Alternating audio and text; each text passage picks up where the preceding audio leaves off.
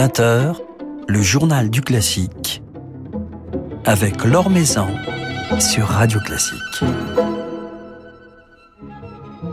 Bonsoir à tous. Nous nous offrirons ce soir une escapade à Rochefort et sur l'île d'Oléron avant de suivre les traces d'Heinrich Schütz jusqu'à Venise avec nos invités, le chef d'orchestre Julien Masmondé qui nous dévoilera la programmation de son festival Musique au pays de Pierre Loti et Geoffroy Jourdain qui lui nous présentera son tout nouvel album enregistré avec les Cris de Paris. Avant cela, quelques autres nouvelles du monde musical.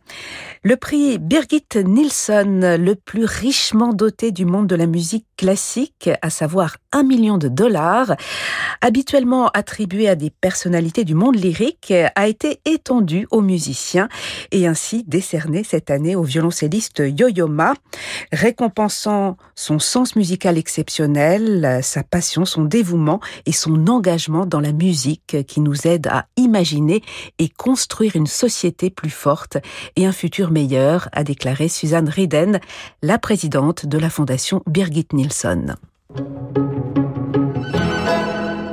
En lien avec l'exposition du département des arts graphiques du Louvre intitulée Livre des dessins de Vasari, l'ensemble Stile Antico donnera un concert vendredi soir à l'auditorium du musée du Louvre, concert conçu comme un voyage à travers l'Europe musicale de la Renaissance, un programme naviguant entre répertoire sacré et profane, entre motets et chansons, célébrant notamment la figure de Josquin des Prés dont on a fêté l'année dernière les 500 ans de la disparition. Création. L'Orchestre philharmonique de Strasbourg retrouvera son chef Aziz Shorakimov jeudi et vendredi soir au Palais de la musique et des congrès de Strasbourg. Deux concerts auxquels aurait dû participer la violoniste Patricia Kopachinskaya. Celle-ci étant souffrante, c'est une étoile montante qui vient d'accepter de la remplacer, la violoniste néerlandaise Simone Lamsma. Elle fera ainsi ses débuts avec l'Orchestre philharmonique de Strasbourg et jouera le premier concerto de Shostakovich concerto que Simone Lamsma a enregistré avec l'Orchestre philharmonique de la radio néerlandaise sous la direction de James Gaffigan.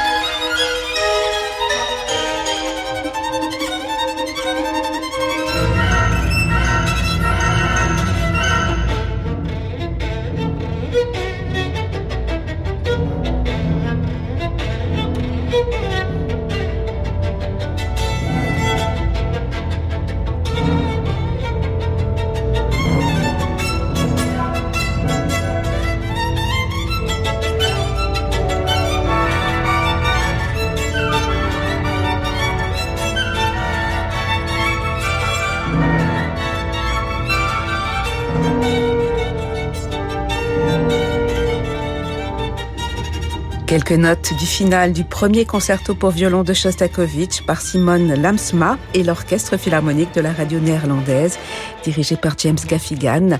Simone Lamsma qui jouera ce même concerto jeudi et vendredi soir au Palais de la musique et des congrès de Strasbourg avec l'Orchestre philharmonique de Strasbourg et son chef Aziz Shorakimov. Un programme entièrement russe euh, avec également la symphonie classique et les suites de Roméo et Juliette de Prokofiev, concert qui sera d'ailleurs capté par les micros de Radio Classique et diffusé le 4 juin. L'Or Maison sur Radio Classique.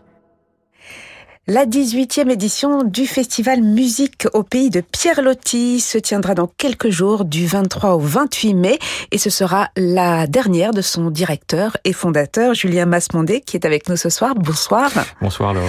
Pourquoi avoir choisi de, de confier les rênes de, de, ce festival, un festival qui vous tient à cœur, que vous avez créé euh, dans une région que vous aimez tant Pourquoi avoir choisi de, de confier les rênes à un autre?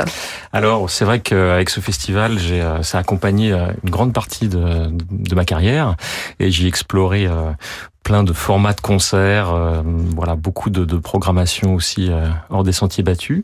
Voilà, j'avais envie, euh, ça fait 18 ans que je m'en occupe, de bah, recentrer mes activités sur bah, la direction notamment de l'ensemble que j'ai créé il y a 4 ans, les Apaches, et puis mes, mes engagements de, de, chef invité et aussi de, de pédagogue à l'école normale de musique de Paris.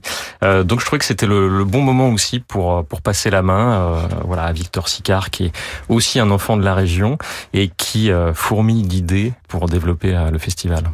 Alors ce festival, vous l'avez fondé, Julien Masmondé, en, en 2004. Comment a-t-il grandi? Comment s'est-il épanoui? Qu'est-ce qu'il représente pour vous aujourd'hui par rapport aux rêves que vous aviez euh, à l'époque? Alors je l'ai, oui, je l'ai fondé. J'étais tout, tout jeune chef d'orchestre, euh, avec bah, cette volonté aussi de, de, de mettre en pratique des idées artistiques. Euh, donc voilà, en effet, sur un territoire qui m'était cher, j'y ai beaucoup appris sur bah, la faculté de, de monter un projet de A à Z, euh, mais aussi de programmer euh, non seulement des œuvres, des œuvres musicales, d'un répertoire euh, rarement joué, euh, et puis aussi d'inviter euh, des artistes et à travers le festival de créer des rencontres inédites euh, d'artistes, non seulement de musiciens mais aussi de, de, de comédiens, puisque l'ADN du festival c'est d'associer la, la, musique et, la littérature. Voilà, ADN qui est toujours resté le même. Alors, quels seront les temps forts de, de cette nouvelle édition hein? Alors, il y a trois temps forts. On fait le concert d'ouverture avec donc l'ensemble Les Apaches. c'est un peu symbolique parce que finalement, avec les, les Apaches, je continue cette exploration des, des, correspondances entre la musique et puis d'autres disciplines artistiques. Donc ça, c'est vrai que je me suis servi du, du, festival au cours de ces 18 ans comme un, laboratoire artistique pour travailler sur la relation entre entre le texte, les mots, la poésie et la musique. Et donc on ouvre avec euh, avec Didier Sand qui m'a beaucoup accompagné euh, au cours de, de, de, cette édition, avec euh, trois compositeurs majeurs euh, qui sont les Apaches d'origine, euh, Maurice Ravel, Stravinsky et puis Maurice Delage, qui seront en miroir de, trois compositeurs d'aujourd'hui. Et puis un second temps fort, c'est la rencontre entre euh, François Dumont, Mathias Sénard et Hélène Kearns. Quand je disais que c'était ça favorisait les rencontres, euh, je les avais invités tous les deux il y a quelques années lors d'une précédente édition. Donc euh, là, ce sera autour d'un concert autour de Mel Bonis. Et puis enfin, on finira avec un, un concert qui s'appelle Les Compositeurs Marins, qui représente vraiment aussi l'esprit du festival, c'est-à-dire de rejouer des compositeurs rarement joués comme euh, Rob comme Jean Cras euh, ou Albert Roussel, et euh, donc avec Éric Genovès de la Comédie Française qui viendrait dire des textes de Pierre Loti. Voilà, puis c'est une occasion, une nouvelle fois, de, de célébrer ces terres de, de, de Pierre Loti, cette région justement que vous mettez en valeur à travers ce festival. Hein, c'est un magnifique territoire. Il y, a, il y a 18 ans, j'ai fait le constat que bah, il y a certains lieux de communes de l'île d'Oléron aussi de, qui étaient éloignés des, des, des lieux culturels. Donc l'idée, c'était aussi d'apporter la musique avec des projets euh, de qualité originaux bah, à tout le monde. Et on se rend compte que quand on raconte une histoire à travers un programme, bah, on peut toucher euh, des publics dont certains venaient pour la première fois à un concert. Voilà, donc euh, rendez-vous pour cette nouvelle édition du 23 au 28 mai. Merci beaucoup Julien Masmondi d'être passé nous voir.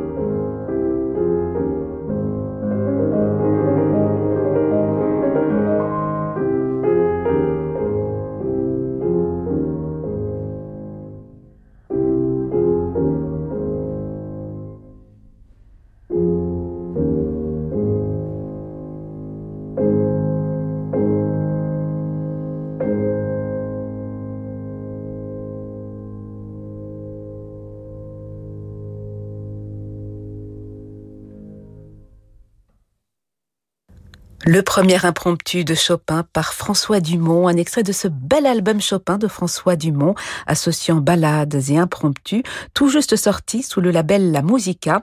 François Dumont, l'un des fidèles euh, du festival musique au pays de Pierre Loti, qui reviendra donc cette année, euh, jeudi prochain, le 26 mai, pour un programme consacré à Melbonis, un festival musique au pays de Pierre Loti qui rayonnera du 20 au 28 mai entre Rochefort et l'île d'Oléron. Le journal du classique sur Radio Classique. Il représente un trait d'union entre la culture allemande et la culture italienne, mais aussi entre la musique de la Renaissance et l'ère musicale en devenir, le baroque, nous dit Geoffroy Jourdain à propos d'Heinrich Schütz, auquel il vient de consacrer un somptueux enregistrement avec ses cris de Paris. Geoffroy Jourdain qui est justement avec nous ce soir. Bonsoir. Bonsoir Laure. Alors c'est l'influence italienne d'Heinrich Schütz que vous évoquez dans, dans cet album. Heinrich Schütz, compositeur allemand, protestant donc, mais qui s'est nourri de, l'Italie euh, catholique, qui s'est nourri euh, de sa lumière, de sa sensualité, de sa clarté. L'influence italienne, elle est essentielle dans, dans le langage de, de Schütz.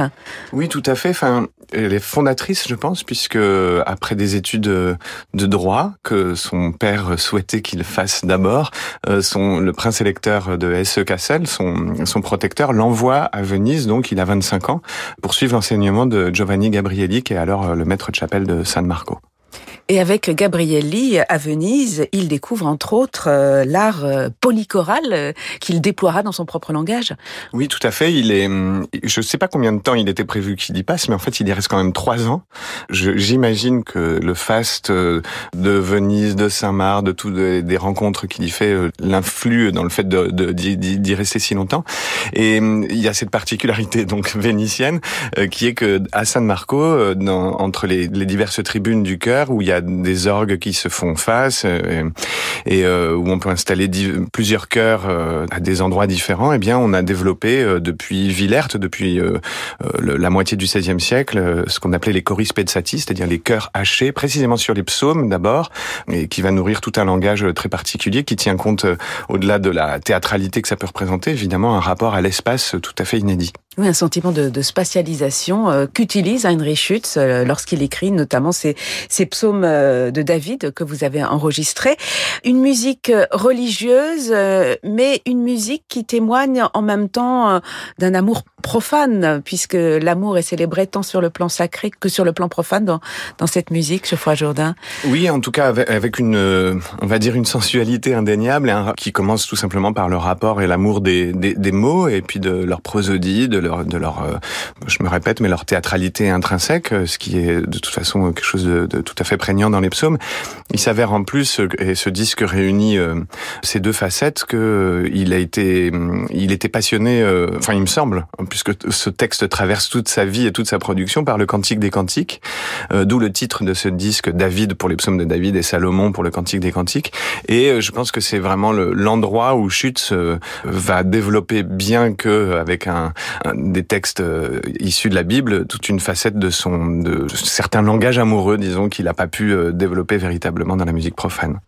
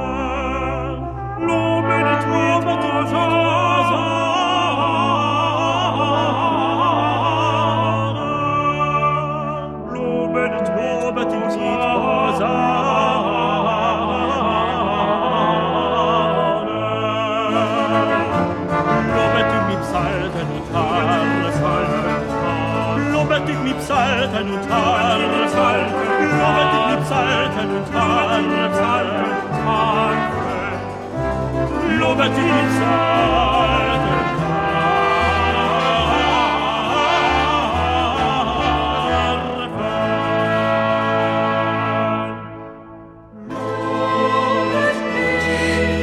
Des psaumes de David d'Heinrich Schütz, interprété par les Cris de Paris, dirigé par Geoffroy Jourdain, un extrait de ce magnifique enregistrement sorti il y a quelques semaines euh, chez Harmonia Mundi et que l'on écoute ce soir avec euh, Geoffroy Jourdain. Un album qui met en avant euh, l'influence italienne dans la musique de Schütz, puisqu'il séjourna en Italie dans sa jeunesse pour étudier auprès de Giovanni Gabrielli et il, est retourné, Heinrich Schütz, en Italie 16 ans plus tard pour s'imprégner cette fois-ci euh, de l'opéra naissant que Monteverdi était en train de, de créer, c'est cela? Tout à fait. Alors, les, raisons exactes de ce voyage, on les connaîtra jamais. Moi, je, je vraiment, c'est un des endroits où je, je me déplacerais volontiers si j'avais une machine à remonter le temps. J'aimerais. On n'a aucune preuve de la rencontre, euh, en tout cas aucune preuve. C'est absolument évident qu'ils se sont rencontrés avec Monteverdi, mais euh, on n'a aucune preuve, en tout cas aucune lettre, aucun témoignage direct. Après, bon, il y a euh, Chute, ça fait des parodies, enfin des contrafactas de, de, de, de Madrigo, de Monteverdi, et puis on voit bien l'influence énorme que ça a sur son langage. En tout cas, ce qui ce qui est très intéressant, c'est que entre le moment où il revient de Venise, tout imprégné de ses influences nouvelles, et le moment où il y retourne, je pense que ça doit correspondre à peu près aux, aux 15 euh, années euh, lumineuses de la vie de Schütz qu'on connaît euh, davantage comme un compositeur effectivement luthérien, en tout cas dans les interprétations dont on dispose, et puis en lien, je dirais, avec une tradition justement d'interprétation qu'on se représente souvent comme un peu à l'image du seul portrait qu'on a de lui, c'est-à-dire un vieux monsieur émacié qui a l'air euh, tout à fait ascétique et, et, austère. et, je pense en tout cas, ben, comme tout le monde, il a été jeune et là on est entre ses 25 et 40 ans et je crois que effectivement son attirance pour l'Italie euh, est telle que d'une part qu'il y retourne et puis d'autre part que véritablement tout le tout, tout ce qu'il ramène en, en Allemagne en est complètement imprégné. Et il développe un style euh, inspiré du madrigal de, de Monteverdi, Henri Schütt, à ce moment-là. De toute façon, enfin, le madrigal qui était un peu le genre majeur, un peu le laboratoire de l'opéra déjà euh, dans, dans, dans, les premières années où, où, il allait à Venise, a une telle importance pour lui, ainsi que la poésie italienne de Guarini notamment, que le premier opus et le seul opus imprimé d'ailleurs de Schütz, donc euh, l'opus primum, qui, j'ai peur de dire une bêtise au niveau des dates, mais ça doit être 1613, c'est un livre de madrigal italien. Quand il y retourne, on est à peu près à l'époque du septième livre de Madrigo de Monteverdi, où on n'est plus dans le dans le genre, euh, disons à cinq voix, enfin un petit peu euh, établi euh, de la, de la fin du XVIe siècle. Là, Monteverdi appelle Madrigo des pièces tout à fait concertantes, parfois avec des dessus, avec continuo, des duos, des trios. Et là, il y a une influence absolument évidente, notamment dans dans les symphonies sacrées qu'il éditera dès son retour. On peut supposer qu'il y en a qu'il a justement écrites à Venise. Là, je parle de chute, hein, qui sont donc en partie basées sur le fameux Cantique des Cantiques. Alors, euh, cette musique de Schütz que vous nous restituez au disque Geoffroy Jourdain, dont vous nous restituez toute la lumière, toute la clarté, toute la sensualité dans cet album, vous allez continuer son, son exploration. Il y a même en, projet un opéra, alors un opéra contemporain, mais inspiré d'une œuvre de Schütz, un opéra écrit par Wolfgang Mitterer que vous donnerez la saison prochaine, euh, entre autres au Théâtre de l'Athénée et à Toulouse, c'est ça je, bah, je, parlais justement de la, de, de, du fait qu'il n'y a pas de musique profane de Mais par contre, il en a eu euh, énormément. Il a écrit un ballet, une Eurydice, et puis il a écrit en, en 1627 un, peut-être ce qu'aurait dû être le premier opéra de l'histoire de la musique allemande, une Daphné, pour un mariage princier, et qui malheureusement a disparu le plus vraisemblablement dans l'incendie de la bibliothèque de Dresde où il y avait aussi sa musique pour clavier. Enfin, voilà, on est complètement orphelin de la musique euh, de la musique euh, profane de Schütz et donc de cette euh, Daphné qui est basée sur la, la, symboliquement, je trouve ça assez beau sur la Daphné de, de Rinuccini. Donc en fait du premier opéra de l'histoire de la musique italienne, lui aussi perdu. En fait, un jour je me suis je me suis dit oui, mais peut-être que le, le livret existe et même si la musique n'est plus là. Et en fait, pour les spécialistes de Opitz, qui était le grand poète allemand du XVIIe siècle. C'est une pièce majeure, je l'ignorais, et j'ai eu la chance euh, qu'Elisabeth Rothmund, une, spécialiste française de, de ce poète, me confie le livret, sa traduction, et je l'ai euh, immédiatement proposé à Wolfgang Mitterer, qui est un compositeur que j'apprécie beaucoup et qui, est, qui aime beaucoup euh, inviter des fantômes du passé dans sa musique, et je trouvais que c'était vraiment intéressant de travailler sur ce, voilà, sur cette métamorphose d'une musique ancienne disparue dans, dans, dans, un langage contemporain. Et c'est Aurélien Bory qui nous a rejoint ensuite pour, euh, pour la mise en scène. Voilà, donc à découvrir la saison prochaine, entre autres au Théâtre du Capitole de Toulouse, qui a dévoilé euh, sa programmation. Plus proche de nous, un, un, nouveau spectacle que vous avez créé tout récemment, euh, Geoffroy Jourdain, avec vos cris de Paris, Tumulus, euh, en collaboration avec le chorégraphe François Chéniaud, un, spectacle qui va tourner ces prochains jours, ces prochaines semaines, ces prochains mois, même un peu partout en France. Oui, c'est une rencontre avec François Chéniaud qui date d'il y a plusieurs années. On a, on a enfin fait le pari de, de travailler ensemble et de créer un projet assez particulier autour de la musique de la de Josquin des Prés, mais aussi euh, peut-être que le grand écart vous paraît un grand écart, mais n'en est pas un avec la musique de Claude Vivier, une pièce qui s'appelle Musique für das Ende.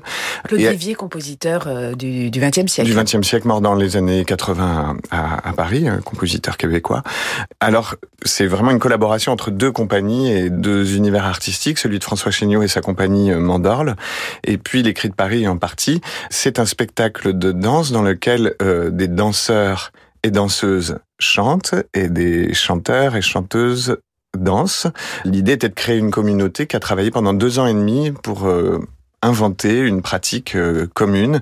On a cherché quels étaient les dénominateurs communs et éventuellement antagonistes de nos deux pratiques. Et puis, et puis on a bâti ce, projet dont je suis vraiment, vraiment très heureux, qui a été créé à Annecy il y a deux semaines, on était euh, à Bruxelles il y a quelques jours, puis Vienne, et puis effectivement après qui va tourner beaucoup en France. Voilà, donc une quarantaine de dates. Alors les plus proches, le 24 mai à Douai, le 31 mai à Dijon, le 2 juin à Metz, le 7 juin à La Rochelle, le 22 juin à Orléans, etc., etc. Et puis le Festival d'Avignon cet été, euh, la semaine du 19 juillet. Voilà, entre autres, et puis ça continuera à la rentrée. Merci beaucoup, Geoffroy Jourdain. Donc, je rappelle la sortie toute récente de ce magnifique album dédié à la musique d'Heinrich Schütz, d'inspiration italienne, enregistré avec vos cris de Paris. Cela vient de paraître chez Harmonia Mundi. Merci beaucoup. Merci beaucoup.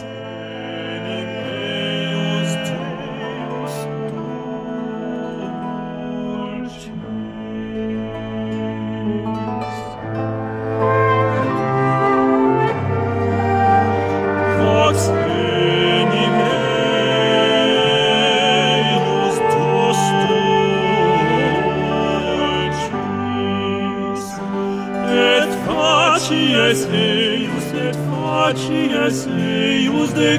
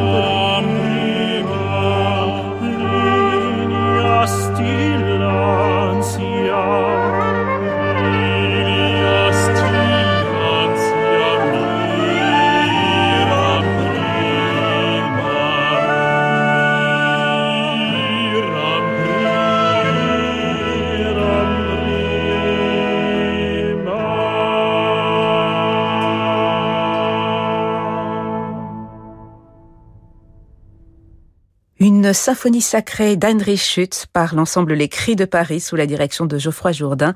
Un nouvel extrait de ce superbe album tout juste sorti chez Harmonia Mundi. Voilà, c'est la fin de ce journal du classique. Un grand merci à Diane Chambriard pour sa réalisation. Demain, nous serons en compagnie de membres du Quatuor Voce, mais tout de suite, votre soirée se prolonge en musique sur Radio Classique avec Francis Drezel.